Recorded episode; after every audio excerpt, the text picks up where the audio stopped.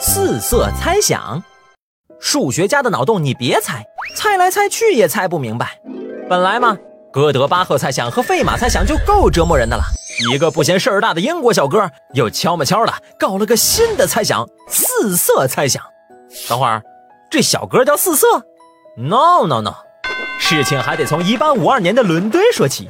话说当时有一位叫格斯里的小哥，他在研究局给地图上色的时候，发现只需要四种颜色就能把相邻的国家用不同的颜色区分开来。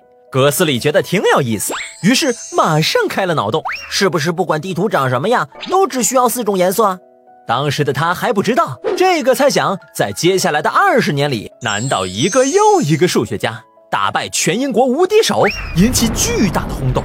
终于，在一八七二年，英国大数学家凯利把这个问题提交给了伦敦数学学会，呃，还是没解决。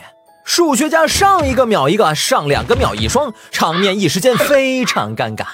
按照之前哥德巴赫猜想和费马猜想的套路，这时候该有律师闪亮登场了，有木有？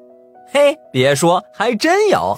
一八七八年，数学家兼律师肯普说自己证明了四色猜想，学界震惊了，翻身农奴把歌唱的数学家们一边庆祝，一边后悔当初没考个律师执照。可是十一年之后，有人指出肯普的论文中有错误，于是四色猜想一个鲤鱼打挺又活过来了，场面再一次陷入尴尬。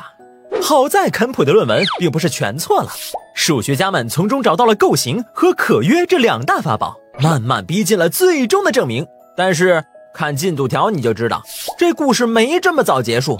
俗话说，踏破铁鞋无觅处，得来全不费工夫。就在数学家熬得头发一把一把掉的时候，迅猛发展的高速计算机一个弯道超车，在证明四色猜想的道路上远远甩开了人类。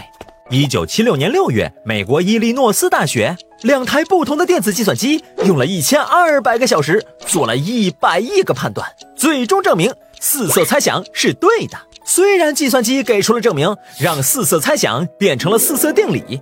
但是计算机并不能给出让人信服的思考过程，最终的证明还得由人类的大脑来完成。不过，对于数学家来说，这也许并不是件坏事儿，毕竟思维上的磨练就是他们最喜爱的 feel。